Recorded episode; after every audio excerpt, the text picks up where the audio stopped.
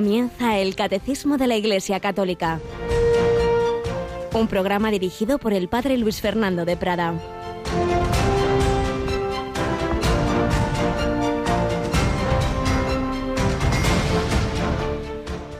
Tratad a los demás como queréis que ellos os traten. En esto consiste la ley y los profetas. Alabado sean Jesús, María y José. Muy buenos días. Llevamos ya un tercio de este mes de marzo, de este mes cuaresmal. El Señor nos va dando un mensaje cada día. La palabra de Dios que se proclama en la Santa Misa, pues va dándonos esas luces, esas indicaciones del camino que debemos seguir, de lo que hay que corregir, del rumbo que hay que enderezar, de la conversión. Hoy el Evangelio fundamentalmente nos da dos mensajes. Esta última frase que, del Evangelio de hoy que acabamos de leer, que no está nada mal, ¿verdad? Tratad a los demás como queréis que ellos os traten. No simplemente no hagáis a los demás lo que no queréis que os hagan a vosotros. Esta máxima está en otras tradiciones éticas. No, no, en positivo.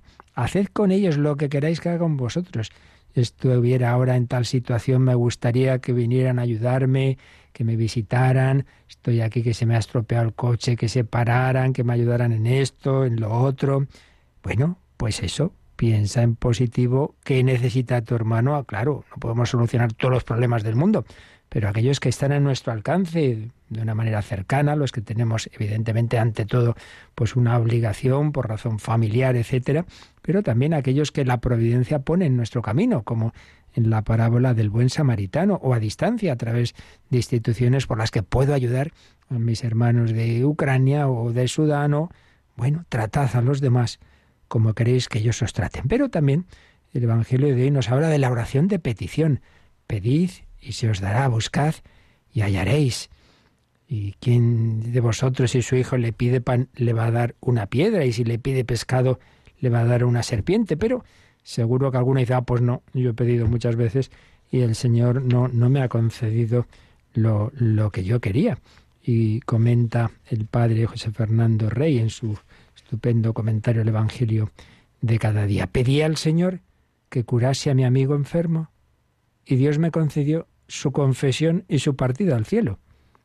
Pedí al Señor que me librara de aquel sufrimiento y Dios me concedió padecerlo con paciencia junto a su Hijo crucificado.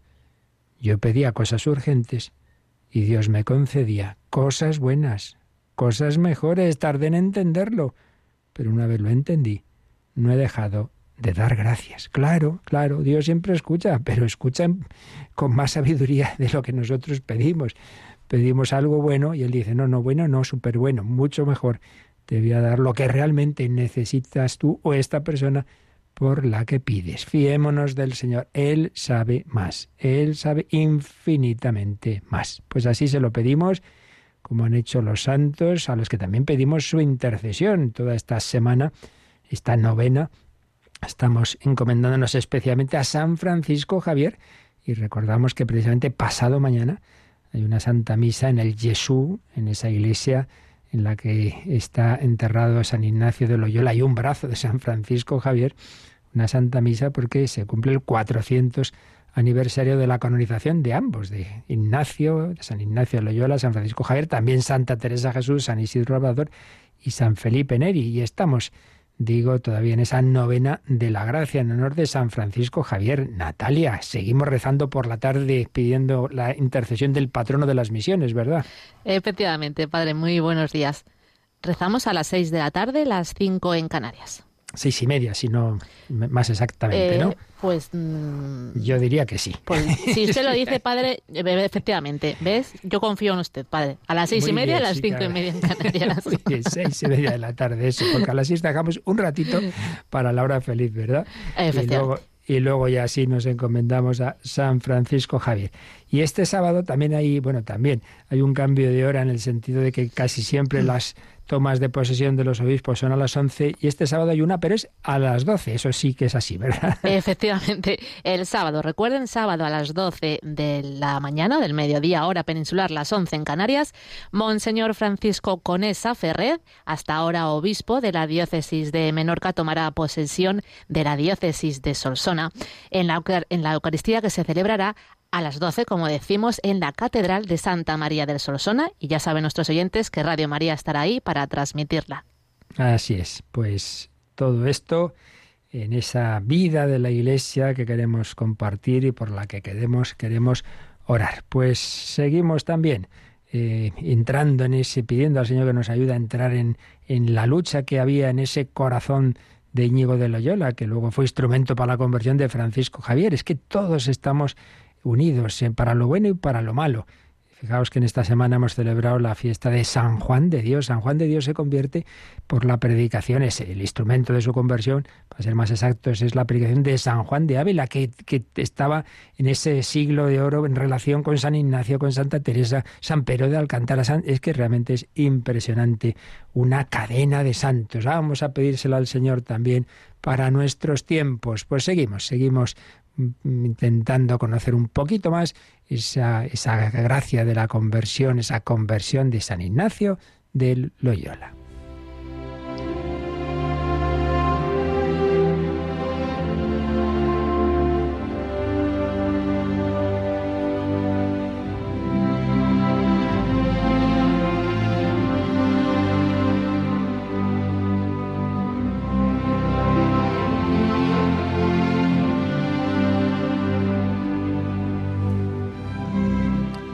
Veíamos ayer como cuando ya iban predominando en el alma de Íñigo de Loyola, iban predominando los pensamientos evangélicos, los deseos de seguir a Cristo, de imitar los ejemplos de los santos y no los pensamientos mundanos que antes en cambio eran los predominantes, cuando iba la gracia cada vez triunfando más en el alma de Ignacio, todo eso recibió un empujón tremendo, una gracia muy grande, un regalo, y es que una noche, despierto, despierto, no fue en sueños, San Ignacio pues tuvo una clara visión de una imagen de Nuestra Señora con el Santo Niño Jesús. Tuvo un ratito ahí la Virgen mirándole con el Niño Jesús y la prueba de que fue, no, no fue una imaginación o no fue una alucinación, no fue una locura. propio San Ignacio así lo veía con la perspectiva de años es que a raíz de esa gracia, toda la carga que le había quedado en su alma pues tan, tan carnal hasta ese momento de todos los pecados de impureza que le habían debido ser no pocos, una familia en la que era bastante habitual pues ese terreno junto al de la vanidad y, y el sacar las armas por nada, pues, pues tenía mucho, muchas imágenes en el alma pues de, de tipo carnal y desaparecieron todo desapareció y desde ese momento ese, en ese tema San Ignacio dice que no tuvo el más mínimo consenso, consentimiento en ese tipo de pecados. Fue una gracia grande que evidentemente él acogió, otros han tenido otras gracias y luego pues la libertad humana siempre es capaz de estropear todo, por eso uno nunca puede decir ya está, esto ya está conseguido. No, no, no. La conversión es día a día, año a año, por eso un año y otro volvemos a, profundizar en los ciclos, en el ciclo litúrgico. De nuevo el Señor nos ofrece otro, otra cuaresma porque hay que seguir, hay que seguir, hay que dar otra vueltecita más a nuestra conversión. Bueno, pues vamos a, ver qué dice a continuación en esto que llamamos su autobiografía después de contarnos esa, esa, esa gran gracia que tuvo con la Virgen María.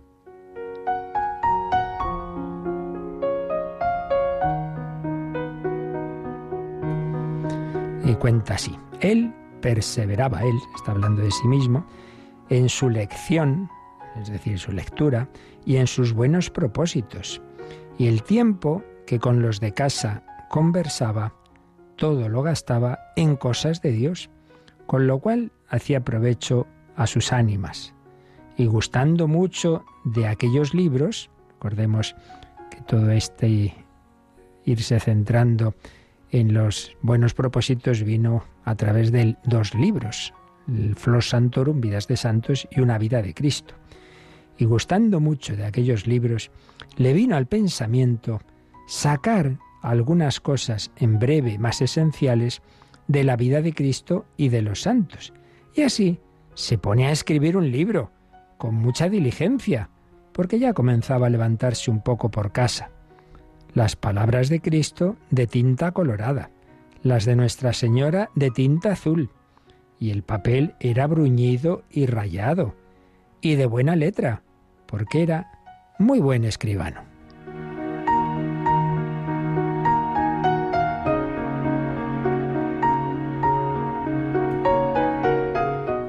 Parte del tiempo gastaba en escribir, parte en oración. Y la mayor consolación que recibía era mirar el cielo y las estrellas, lo cual hacía muchas veces y por mucho espacio, porque con aquello sentía en sí un muy grande esfuerzo para servir a nuestro Señor. Pensaba muchas veces en su propósito, deseando ya ser sano del todo para ponerse en camino.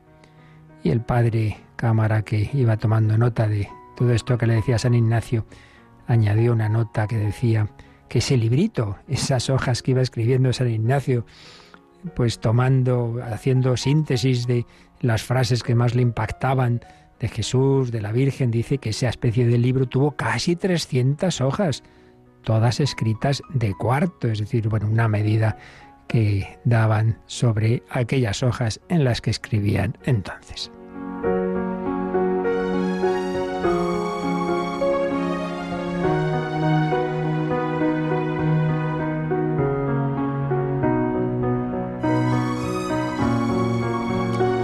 Pues qué interesante. Cuando una persona se va enamorando de Cristo, lee, relee su vida, el Evangelio, ojalá lo hiciéramos así. Pero hombre, ¿tú qué lees? Las noticias y has leído ya la escritura hoy, has tenido tu ratito de lectura espiritual, has escuchado la palabra de Dios, has meditado lo que tenemos en la misa de hoy. Pues no, bueno, lo he leído así deprisa, hombre, despacito. Y, y, y qué mejor que fijarte bien, como explica el padre Tellechea y Dígoras, no hay mejor refuerzo psicológico para que algo se nos quede que el extractar, que el escribir, que, que seleccionar y así pues vamos profundizando en esas frases. Y era algo que se aconsejaba en diversos libros de la época. Guste con ordenada discreción de paso en paso cada día, aconseja, por ejemplo, el cartujano. Y ahí seguramente pues en profundizar y dar vueltas a esas mismas palabras, pues podemos ver algo que luego él pondrá en los ejercicios espirituales, un principio espiritual realmente importantísimo, dice San Ignacio al principio de sus ejercicios, que no el mucho saber harta y satisface al alma, más el sentir y gustar de las cosas internamente. Esto lo dice en ejercicios a propósito de que cuando se exponen las meditaciones no se trata de decir muchas cosas y explicar todo mucho, sino que poquitas cosas bien asimiladas, bien metidas en el corazón, hacen más bien que mucha erudición, mucha erudición, pero así superficial, no el mucho saber, harta y satisface el ánima, sino el sentir y gustar de las cosas internamente. Y para ese sentir y gustar de las cosas, pues ayuda mucho esto, el profundizar, el meditar, el dar vueltas, el escribir, puede ayudar. Ese cuadernito, ese diario, ese ir tomando nota de las frases evangélicas que más, bueno, de la Biblia o de los santos, que más te ayudan, que más te han llamado la atención, eh, o que el Señor pues te va inspirando, puede ayudar. Y desde luego a muchos santos les ha ayudado el tener pues ese, ese, ese librito, ese diario, ese, esos apuntes, llamarlo como queráis, y sobre todo profundizar, profundizar si conservásemos em, esa selección de, frases, sin duda que eso nos ayudaría mucho, mucho a todos. Y luego fijaos en ese otro detalle tan bonito. Miraba al cielo, miraba las estrellas. Eh, es curioso que los pastorcitos de Fátima, y en concreto Lucía, sus padres le dijeron una cosa muy bonita. Esto me he dado cuenta hace muy poquito, leyendo una vida preciosa de, de Lucía de Fátima. Y es que le decían sus padres, mira, mira, ¿sabes? El sol, el sol es una gran lámpara que la enciende nuestro Señor. La luna es la lámpara que enciende la Virgen. Y las estrellas son las lámparas que encienden los ángeles. Y esos niños, pues con esa fe sencilla, miraban, miraban al cielo, decían, mira, mira, Ya, ya ha encendido nuestro Señor su lámpara, está saliendo el sol. por la noche, mira, mira, la lámpara de la Virgen, la luna, la lámpara de los ángeles. Cada uno decía, no, a mí me gusta más la lámpara de Nuestra Señora, no, a mí me gusta más la lámpara del sol, a mí también me gustan las lámparas de los ángeles. Íñigo de Loyola miraba al cielo, miraba al cielo, esto lo haría hasta el final de su vida. Miraba al cielo y decía que recibía una gran consolación que le daba ánimo, que le daba fuerza para servir al Señor. Aquel que antes miraba a las cosas mundanas, que estaba obsesionado por la fama, por conquistar a no sé qué dama de alta alcurnia, miraba al cielo. Miremos al cielo, levantemos el corazón. Pero eso no le hacía evadirse del mundo. Madre mía, anda que no hizo cosas y bien concretas y prácticas en Ignacio, pero siempre con la mirada en el cielo. El Evangelio, el asimilar su palabra, nos lleva a mirar al cielo y a la vez a servir a Dios en los hombres, como iremos viendo en la vida nueva que empezaba San Ignacio, tras este renacer, tras este empezar esa vida en Cristo, en esa, en esa casa de Loyola en la que realmente mm, iba muriendo Íñigo López de Loyola e iba naciendo San Ignacio de Loyola.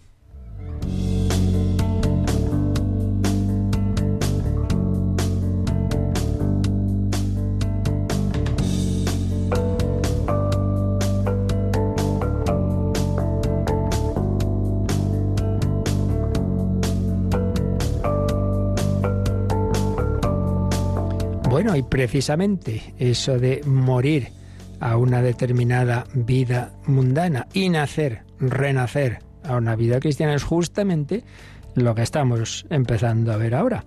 Dentro de esta segunda sección de la segunda parte del catecismo, eh, empezábamos ayer los sacramentos de la iniciación cristiana y explicábamos con la ayuda de Monseñor Rico Pavés, que tiene un magnífico tratado sobre estos sacramentos, explicábamos que es eso de la iniciación cristiana, es ir entrando en esa participación de la vida divina que Él, por camino ordinario, nos comunica a través de la Iglesia y en concreto a través de esos sacramentos de la iniciación cristiana.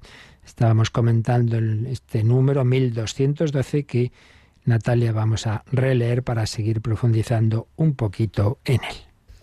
Mediante los sacramentos de la iniciación cristiana, el bautismo, la confirmación y la Eucaristía, se ponen los fundamentos de toda vida cristiana. La participación en la naturaleza divina, que los hombres reciben como don mediante la gracia de Cristo, tiene cierta analogía con el origen, el crecimiento y el sustento de la vida natural. En efecto, los fieles, renacidos en el bautismo, se fortalecen con el sacramento de la confirmación y finalmente son alimentados en la Eucaristía con el manjar de la vida eterna y así, por medio de estos sacramentos de la iniciación cristiana, reciben cada vez con más abundancia los tesoros de la vida divina y avanzan hacia la perfección de la caridad.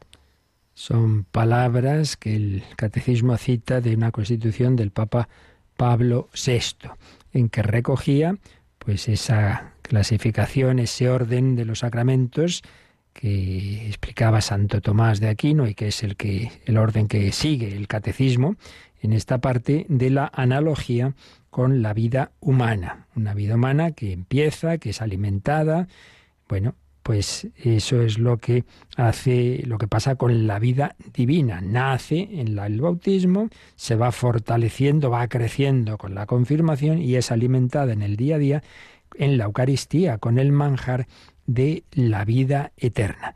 Y entonces estos tres sacramentos son los que realizan en el cristiano la iniciación. Y entonces estábamos, antes de ver ya cada uno en particular, estábamos viendo qué es eso de la iniciación, profundizando un poquito en ello. Y lo hacíamos, como digo, con este, esta obra del padre Monseñor José Rico Pavés, Los sacramentos de la iniciación cristiana, que por un lado partía del sentido amplio en general de la iniciación, que se da en tantos, no solo en el ámbito religioso de todas las religiones, sino incluso en el ámbito civil, siempre con esos cuatro elementos. Cuando hablamos de iniciación, estamos refiriéndonos a acercarse a algo que en principio tiene siempre algo de misterio, algo de trascendencia, a través de, segundo, una simbología, unos símbolos que hacen de puente entre lo que palpamos nosotros y ese misterio al que nos acercamos.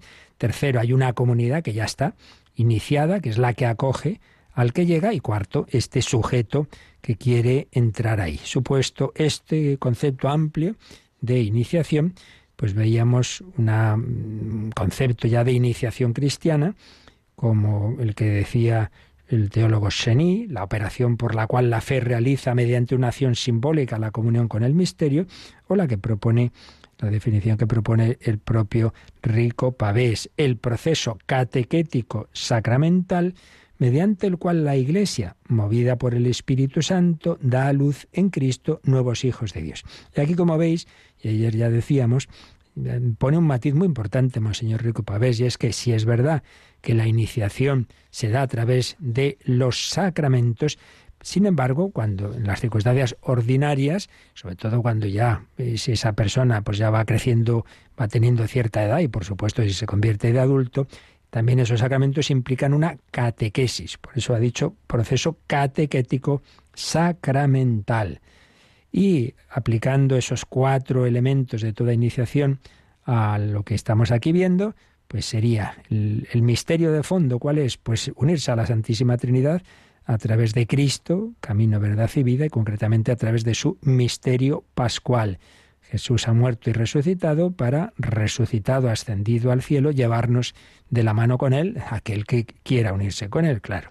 Segundo, la simbología son los sacramentos, son esos símbolos, pero símbolos, signos eficaces, signos visibles de una realidad total en la que Cristo actúa y al actuar Él tienen una eficacia divina. La comunidad que nos introduce, pues es la Iglesia, que es madre, que es madre y que pues va dando a luz a los hijos de Dios. Y el sujeto que mm, entra, que es iniciado, es el hombre, creado a imagen y semejanza de Dios, pero que está llamado no solamente a tener, digamos, una vida humana, una vida razonal, racional y razonable, que no es poco, sino mucho más, una vida divina, a ser hijo en el Hijo. Todos estamos llamados a ser hijos con minúscula, en el Hijo con mayúscula, es decir, unidos a Cristo, en el único Hijo de Dios, pues unido a Él entro en esa filiación divina, claro, Él, filiación divina eterna y, total, en nuestro caso adoptiva, y parcial, evidentemente, pero verdadera, verdadera. Y esta iniciación es progresiva, decíamos, conforme a la condición histórica del hombre. Es un proceso que cuando se, se va haciendo pues a lo largo de los primeros años de la vida o cuando una persona se ha convertido, implica una serie de pasos en la que se van uniendo la catequesis y el sacramento. Pero teniendo claro que es un proceso unitario, eh, en la que pues todos estos elementos forman un todo. Y en cuanto a la catequesis, recordemos que implican pues precisamente las cuatro dimensiones que resume el catecismo. Una catequesis sobre la fe, lo que creemos, la doctrina de fe, una catequesis sobre la liturgia, esa fe la celebramos, una catequesis sobre la moral, Oye, ¿qué implica el que seas cristiano? Que en toda tu vida pues tienes que vivir en Cristo, tienes que vivir según nos ha enseñado nuestro Señor Jesucristo y una catequesis sobre la oración. Esto es lo que resumido lo que veíamos ayer.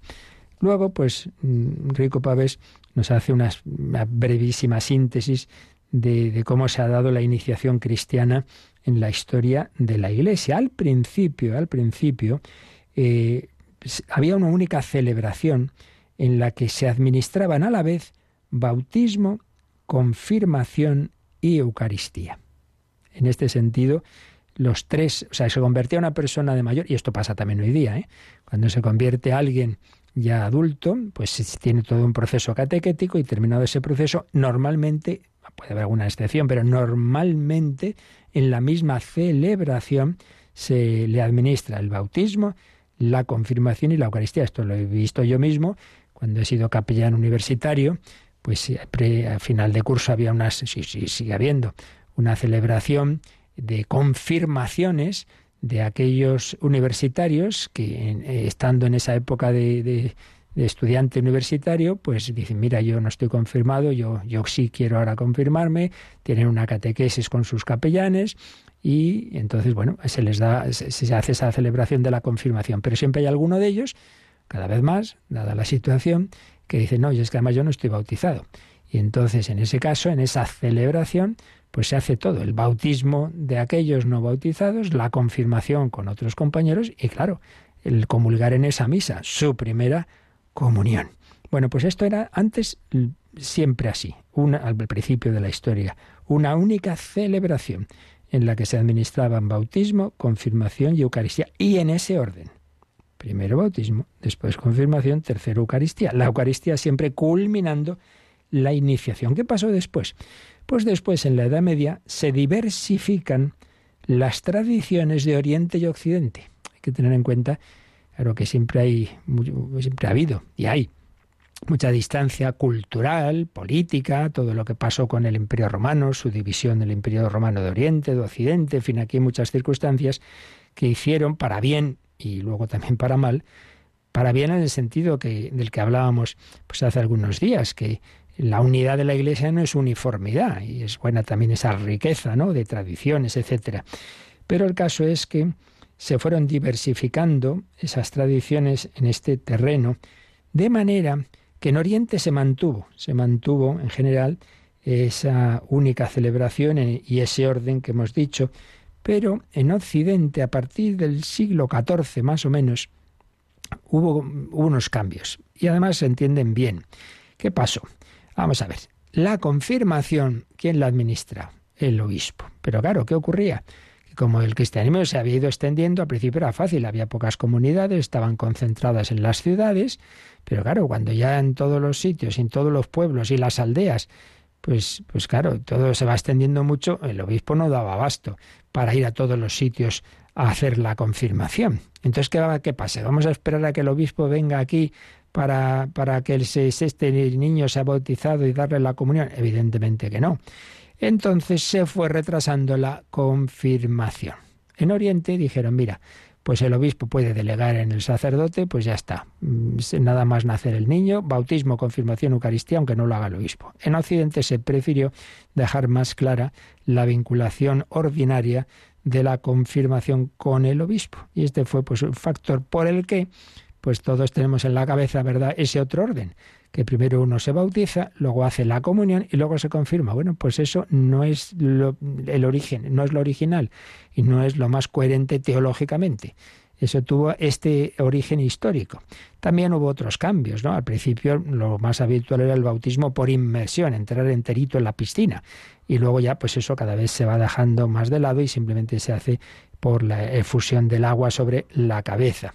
La confirmación, como digo, se va separando del bautismo y entonces había esta norma. Si está presente el obispo, confírmese de una vez al niño.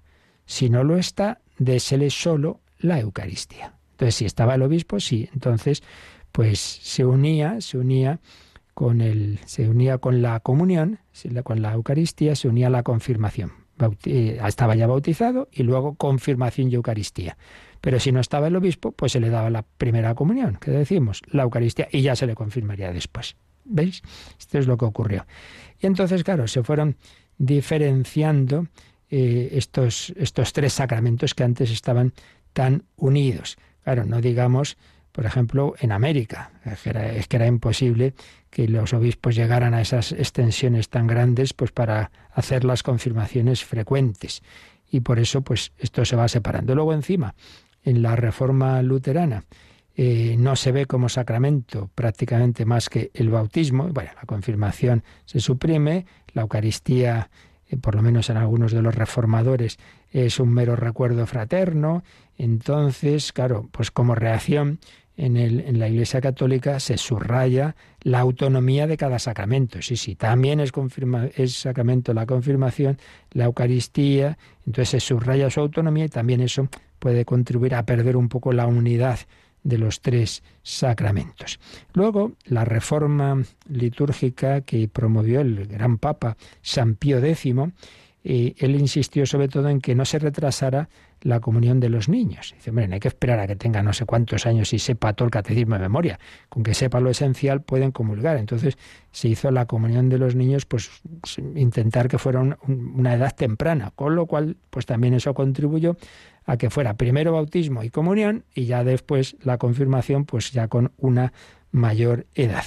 Y llegamos al Vaticano II, que recupera, por lo menos en línea de principios, ahora veremos porque digo esto, en línea de principios recupera ese sentido global y unitario de la iniciación cristiana y que de suyo el orden es bautismo, confirmación y Eucaristía. Pero eso ahí estamos. Ahora explicamos lo siguiente, pues que ha pasado después, pero nos quedamos un momentito pidiendo de nuevo al Señor que sepamos agradecer, recibir sus dones, a través de los sacramentos y a través de tantas otras gracias que Él quiere darnos siempre, que de nuestra parte tengámoslo en cuenta también, ¿no? Que la liturgia, la cuaresma, la Pascua, pues en el fondo es de nuestra parte revivir, revivir ese bautismo, revivir la confirmación, si ya la recibimos también, y decir, Señor, cada año yo me he despistado, pero no, no, yo quiero volver a renovar mis promesas bautismales, yo quiero seguirte, ayúdame, dame tu agua, tu agua viva, para que yo verdaderamente viva en ti, viva según el Espíritu Santo, que es lo que simboliza el agua, el agua de la vida.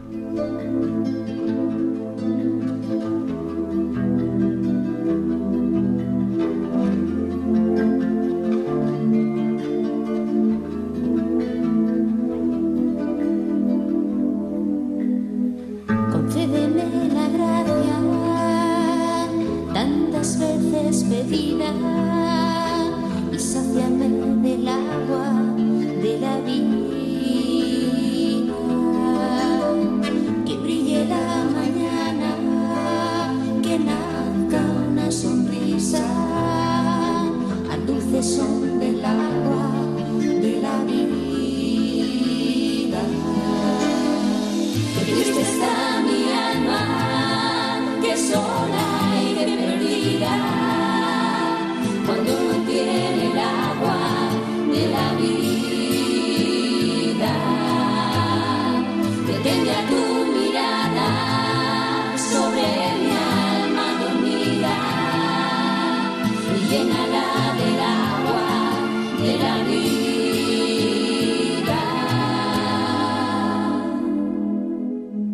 noches ya cerrada, la mesa está servida.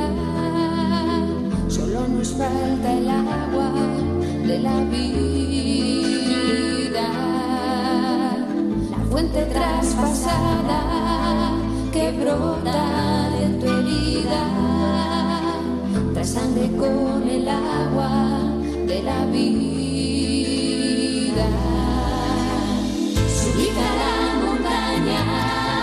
Yeah.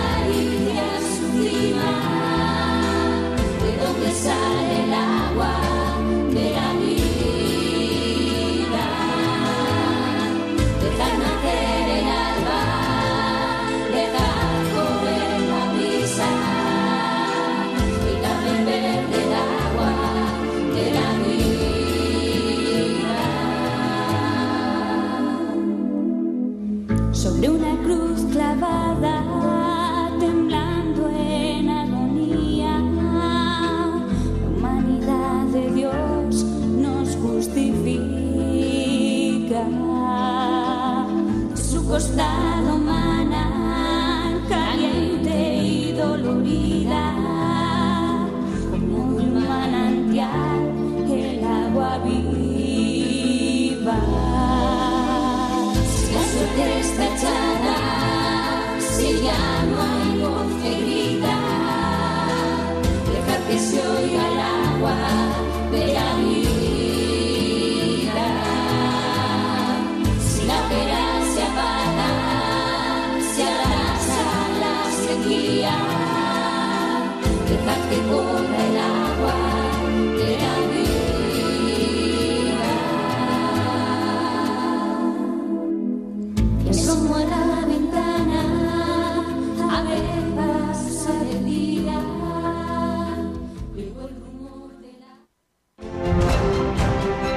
Conoce la doctrina católica.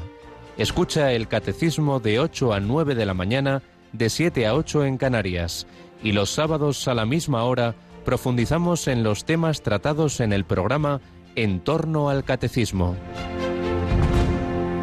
Bueno, pues llegamos al Vaticano II y ahí pues vuelve a aparecer esa expresión sacramentos de iniciación y esta estructura teológica clásica, bautismo, confirmación y Eucaristía. Lo vemos, por ejemplo, en el decreto de las misiones, el decreto Acecientes, en el número 14, cuando describe el proceso por el cual un pagano pasa a ser cristiano, dice así, liberados por los sacramentos de la iniciación cristiana del poder de las tinieblas, muertos, sepultados y resucitados con Cristo, ahí se refiere al bautismo, reciben el espíritu de hijos de adopción, confirmación, y celebran con todo el pueblo de Dios el memorial de la muerte y resurrección del Señor, Eucaristía. ¿Veis? Esta frasecita, pues se nos está hablando de ese nacer de nuevo, siendo liberados de las tinieblas del demonio, del, poder de las tinieblas, dice, y entonces eh, se sale de, esa situación y se dan estos tres pasos.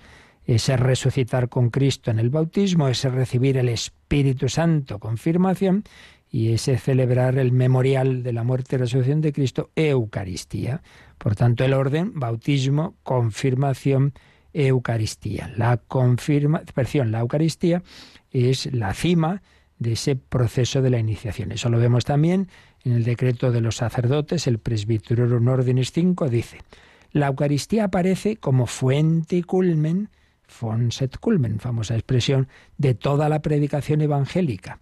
Como quiera que los catecúmenos son poco a poco introducidos a la participación de la Eucaristía.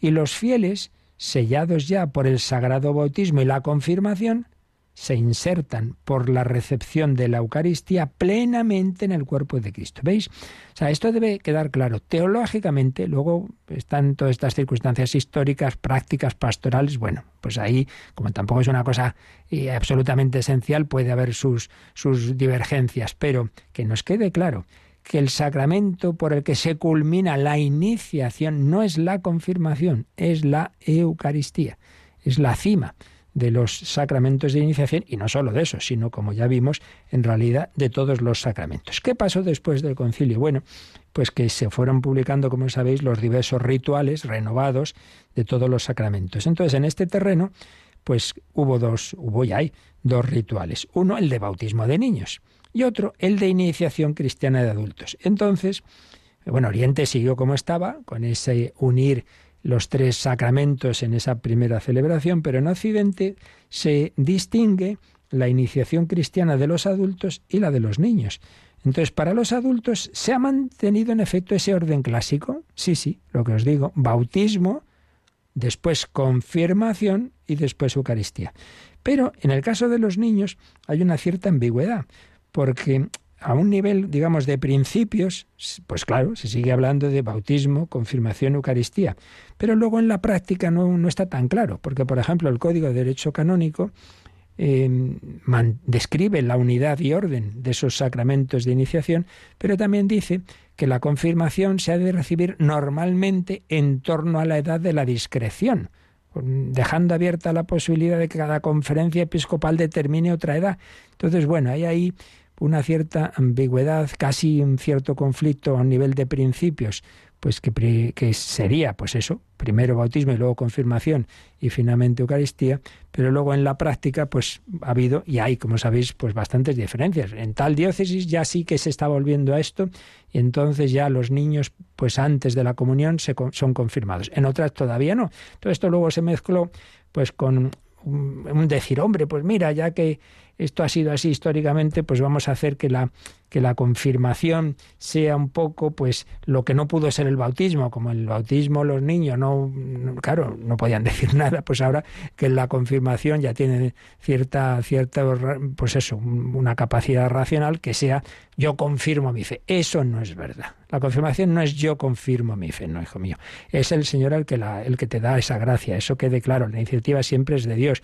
Bueno, pero está esa parte de que bien, ahora lo haces con más sentido. Bueno, Sí, pero no podemos usar un sacramento, que esto es lo que a veces ha pasado, bueno, así a si enganchamos a los jóvenes. Mira, los jóvenes los engancha el Señor, pues no así, no, no aprovechando un sacramento, ¿no? sino con una verdadera pastoral juvenil, haciéndoles ver por experiencia, oye, que lo que nos hace más plenos, más felices es la vida cristiana, pero no usemos un sacramento de iniciación para ver si así pues se nos queda en la parroquia, que no suele funcionar, la verdad. Eh, esa es la, experiencia. Por tanto, más bien, pues eso, se está tendiendo a, volver a ese sentido, a ese orden eh, teológico de primero bautismo, luego confirmación y luego Eucaristía. Pero bueno, tampoco nos extrañe que pueda haber sus diferencias. Esto ya lo hemos dicho en otros muchos campos, ahí quien a veces se escandaliza, es que en tal parroquia, en tal sí, hombre, hay una cierta diversidad que entra dentro de lo, ya vemos Oriente y Occidente, anda que no hay diferencias, y, ambas son, estamos hablando no de los ortodoxos, estamos hablando de la Iglesia Católica de Oriente. Por tanto, que uno tiene también tener esa capacidad de no, no, no escandalizarse, no extrañarse de las diversidades lícitas. Otra cosa son las que, por desgracia, también se encuentran más de uno y más de dos. Oiga, que a veces he oído cada cosa, pues sí, ¿qué vamos a hacer? Bueno, entonces, una última palabra todavía sobre esto de la iniciación, en este caso de quien fue un profesor de liturgia jesuita ya fallecido, el padre José Antonio Guenaga,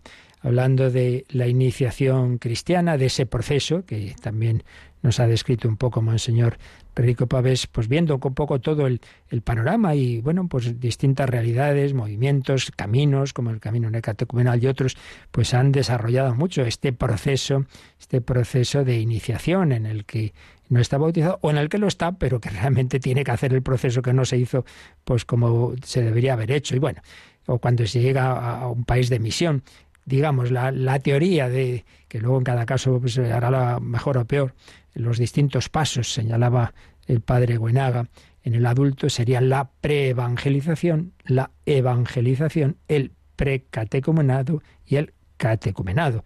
La preevangelización, una aproximación al Evangelio por medio de una serie de valores religiosos y humanos que disponen hacia Cristo, ¿no? El sentido de Dios en las diversas religiones, el ansia de felicidad que tiene todo ser humano. Bueno, la evangelización, el anuncio explícito de Jesucristo, de Cristo muerto y resucitado, la buena noticia. El precatecumenado, pues ese primer contacto con la Iglesia. Y ya el catecumenado, pues ese desarrollo, pues normalmente durante algunos años, de, de, todas esas dimensiones de la doctrina que veíamos antes, ¿verdad? De la fe, de la liturgia, de, de la moral, de la oración. Y siempre teniendo muy claro que que esto viene del Señor, que no es una iniciativa nuestra, no es iniciativa nuestra. En el párvulo, en el niño, eh, la gracia de Dios desde el comienzo es aún mayor, el proceso es distinto. Se comienza celebrando su bautismo porque el amor de Dios no espera a que el pequeño se haga adulto. Ni Dios nos ha amado primero, eso quede claro. Y mientras el niño va creciendo, se, se va formando en cristiano, se le va evangelizando, se le va catequizando y lo que el adulto hizo antes del bautismo, el, el, niño lo hará después. No, no, no vamos a esperar. Esto ya lo explicaremos cuando hablemos del bautismo, por qué el bautismo de, de los niños. Claro, como por otro lado, el, el niño se le va despertando con el uso de razón la conciencia moral, antes de la primera Eucaristía, de la primera comunión, también se hace la penitencia, la confesión. La primera confesión, esto no lo hemos dicho, pero es obvio que cuando se recibe pues eso, ya con una determinada edad, pues lo lógico es hacer esa confesión. Pero de por sí quede claro que la penitencia no es sacramento de iniciación, sino de recuperar esa limpieza total que se recibió en el bautismo. Eh, en Oriente, pues ya hemos dicho, se, mantiene los católicos y los ortodoxos eh, celebrando para el niño los tres sacramentos de la iniciación unidos. Y luego ya el catecumenado. ¿Qué etapas tiene el catecumenado? Pues un rito de entrada que se llama signación.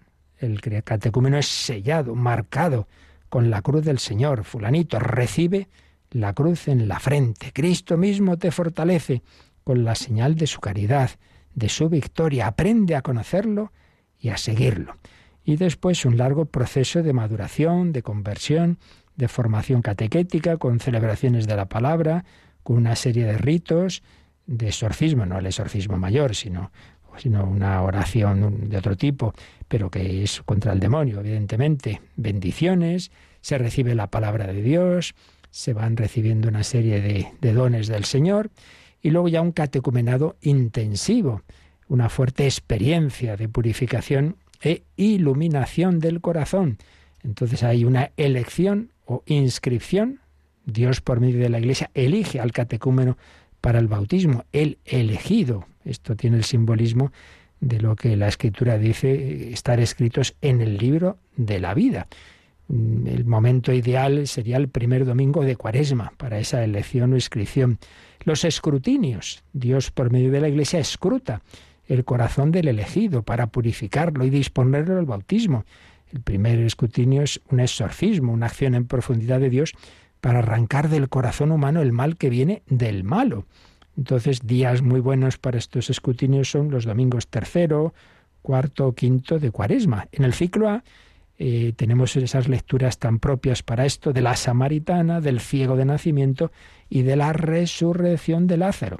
Entregas que se van haciendo en este proceso, la entrega del credo, el símbolo de la fe, la entrega del Padre Nuestro, sí, el don de la fe y el don de la oración, claro. Y así, pues todo un proceso que es negativo y positivo. Bueno, ante todo positivo, estar con Cristo, claro, pero estar con Cristo implica renunciar a Satanás, como dice una de las fórmulas tradicionales, sus pompas y sus obras, renunciar al estilo de vida mundano y ir caminando cada vez a niveles más profundos en esa identificación con Cristo, purificación, iluminación y unión con el Señor, conforme a esa ley pascual del paso de la muerte y los síntomas de muerte a la vida o a una vida más plena, más plena. Y así, pues el Señor nos va introduciendo en su vida. Y eso, ya decimos, pues culmina en, esa participación plena en la vida sacramental de la Iglesia que se da con la Eucaristía tras la tras el bautismo y la confirmación. Con todos estos matices, con todas estas variantes que puede haber a nivel pastoral, pero bueno, que nos quede claro por lo menos que teológicamente el plan de Dios es este, que a través de estos sacramentos nos va dando la gracia para irnos introduciendo en esa vida que a partir de estos tres sacramentos, pues ya, eso sí, como la seguimos en esta vida sujetos a lucha y a tentación, pues seguiremos en lucha y en tentación y por eso seguimos teniendo sacramentos que se pueden repetir todo lo que se quiera y más. Bautismo, confirmación, no, eso es solo una vez en la vida. Tienen esa característica, ya veremos, imprimen carácter una sola vez. Pero en cambio, tú puedes confesarte todas las veces que te haga falta, penitencia y alimentarte con la Eucaristía también todas las veces que te haga falta. Ha habido una primera Eucaristía y ya estás, has recibido esa iniciación a la vida de la Iglesia, pero ahora ya tú puedes seguirte alimentando hasta todos los días, si quieres. Y también esa confesión frecuente. Luego también, en caso de necesidad, ya entra el tema de la enfermedad, ya lo veremos. La unción de enfermos también se puede hacer recibir varias veces. El caso es que el Señor nos da esas armas para seguir caminando, seguir peregrinando. Pero todo ha empezado en esos tres sacramentos de la iniciación, que ya empezaremos con el primero, el bautismo, el próximo día. Lo dejamos aquí, tenemos unos minutitos para nuestra última reflexión y también para vuestras consultas. Participa en el programa con tus preguntas y dudas. Llama al 91005 9419. 91005 9419. Puedes escribir un mail a catecismo o escribirnos un mensaje al teléfono de WhatsApp 668 594 383 668 594 383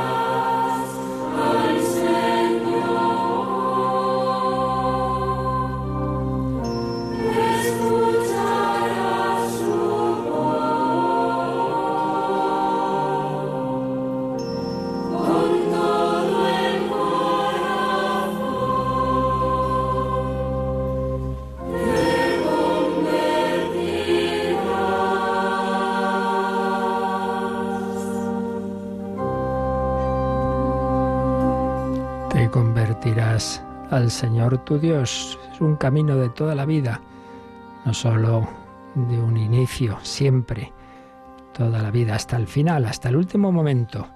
Mirar a Dios, convertirse a Él.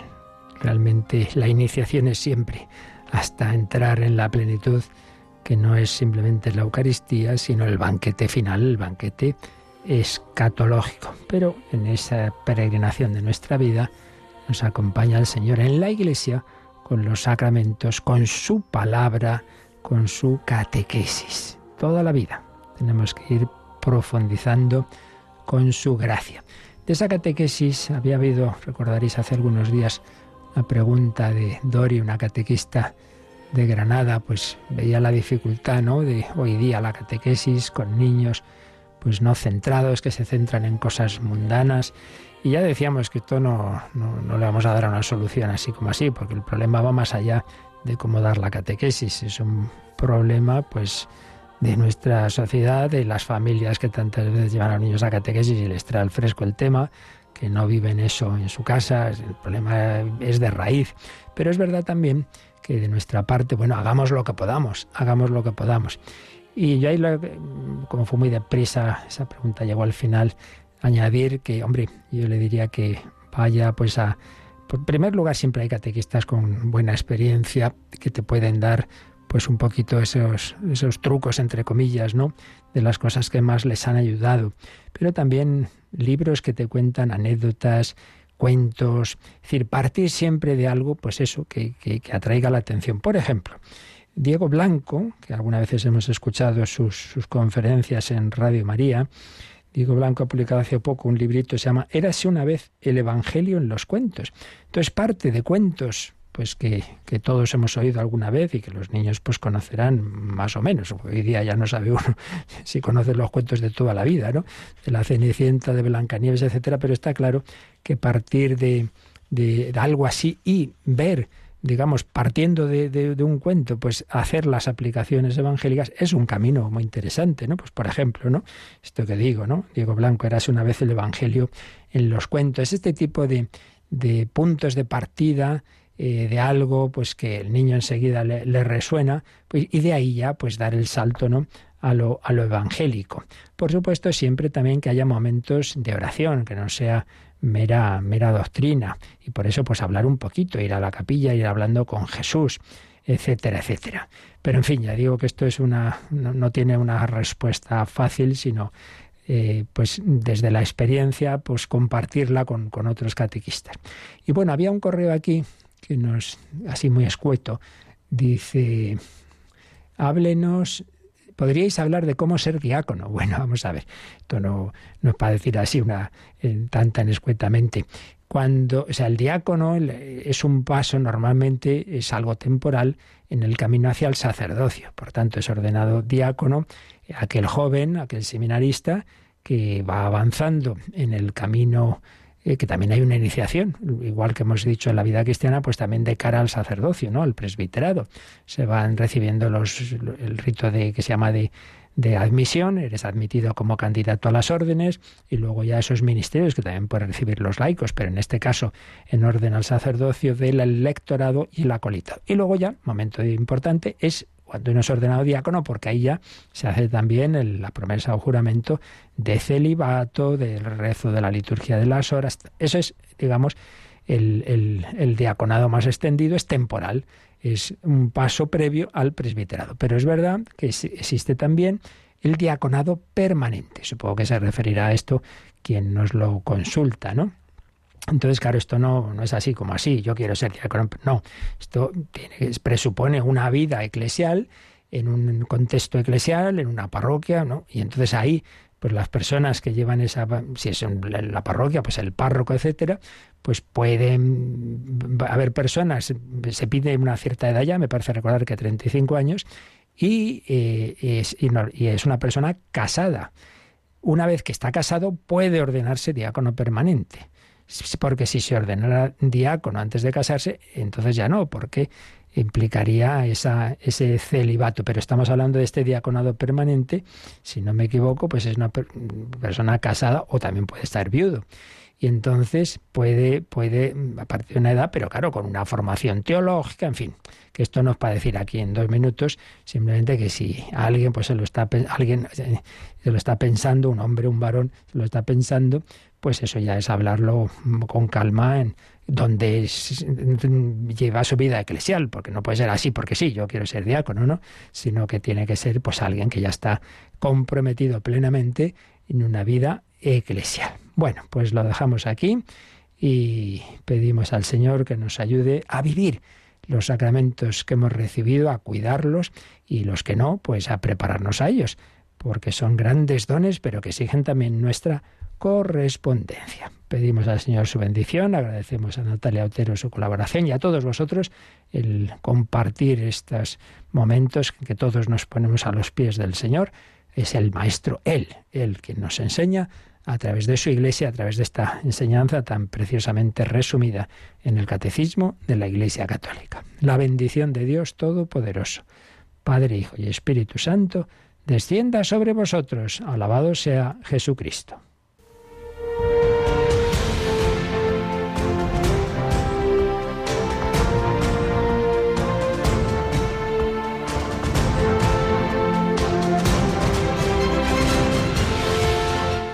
Han escuchado en Radio María el Catecismo de la Iglesia Católica. Un programa dirigido por el Padre Luis Fernando de Prada.